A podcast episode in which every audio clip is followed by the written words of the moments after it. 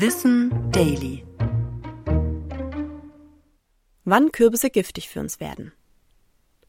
Wir lieben Kürbisgewächse. Ob im Sommer Wassermelone und Zucchini oder im Herbst Hokkaidos und Gurken. Durch Züchtungen gibt es viele verschiedene Sorten, die wir essen können. Die Fähigkeit, für uns gefährliche Bitterstoffe zu bilden, wurde bei ihnen herausgezüchtet.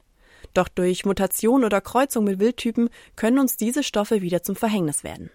Deswegen solltest du besonders beim eigenen Gemüsegarten auf ein paar Dinge achten.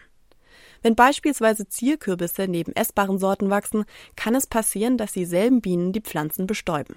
Schon das reicht für eine ungeplante Kreuzung. Damit besteht die Gefahr der Bitterstoffe in der nächsten Generation im Folgejahr. Achte da also auf genügend Abstand. Verwende außerdem frisches Saatgut, anstatt Samen aus selbst angebauten Früchten auszusäen. Auch starke Hitze und Trockenheit kann unter Umständen die Bildung von Bitterstoffen anregen, wenn dadurch die Pflanze unter Stress gerät. Vor den Bitterstoffen gewarnt werden wir beim Essen mit einem, Überraschung, bitteren Geschmack. Das sollten wir schon bei kleinen Anzeichen ernst nehmen und das Gemüse direkt wieder ausspucken. Bei Gemüse aus dem Supermarkt sollten wir uns da aber eigentlich keine Sorgen machen brauchen. In gemeldeten Vergiftungsfällen stammten die verantwortlichen Zucchinis oder Kürbisse alle aus dem heimischen Garten. Ich bin Anna Germeck und das war Wissen Daily. Produziert von Schönlein Media.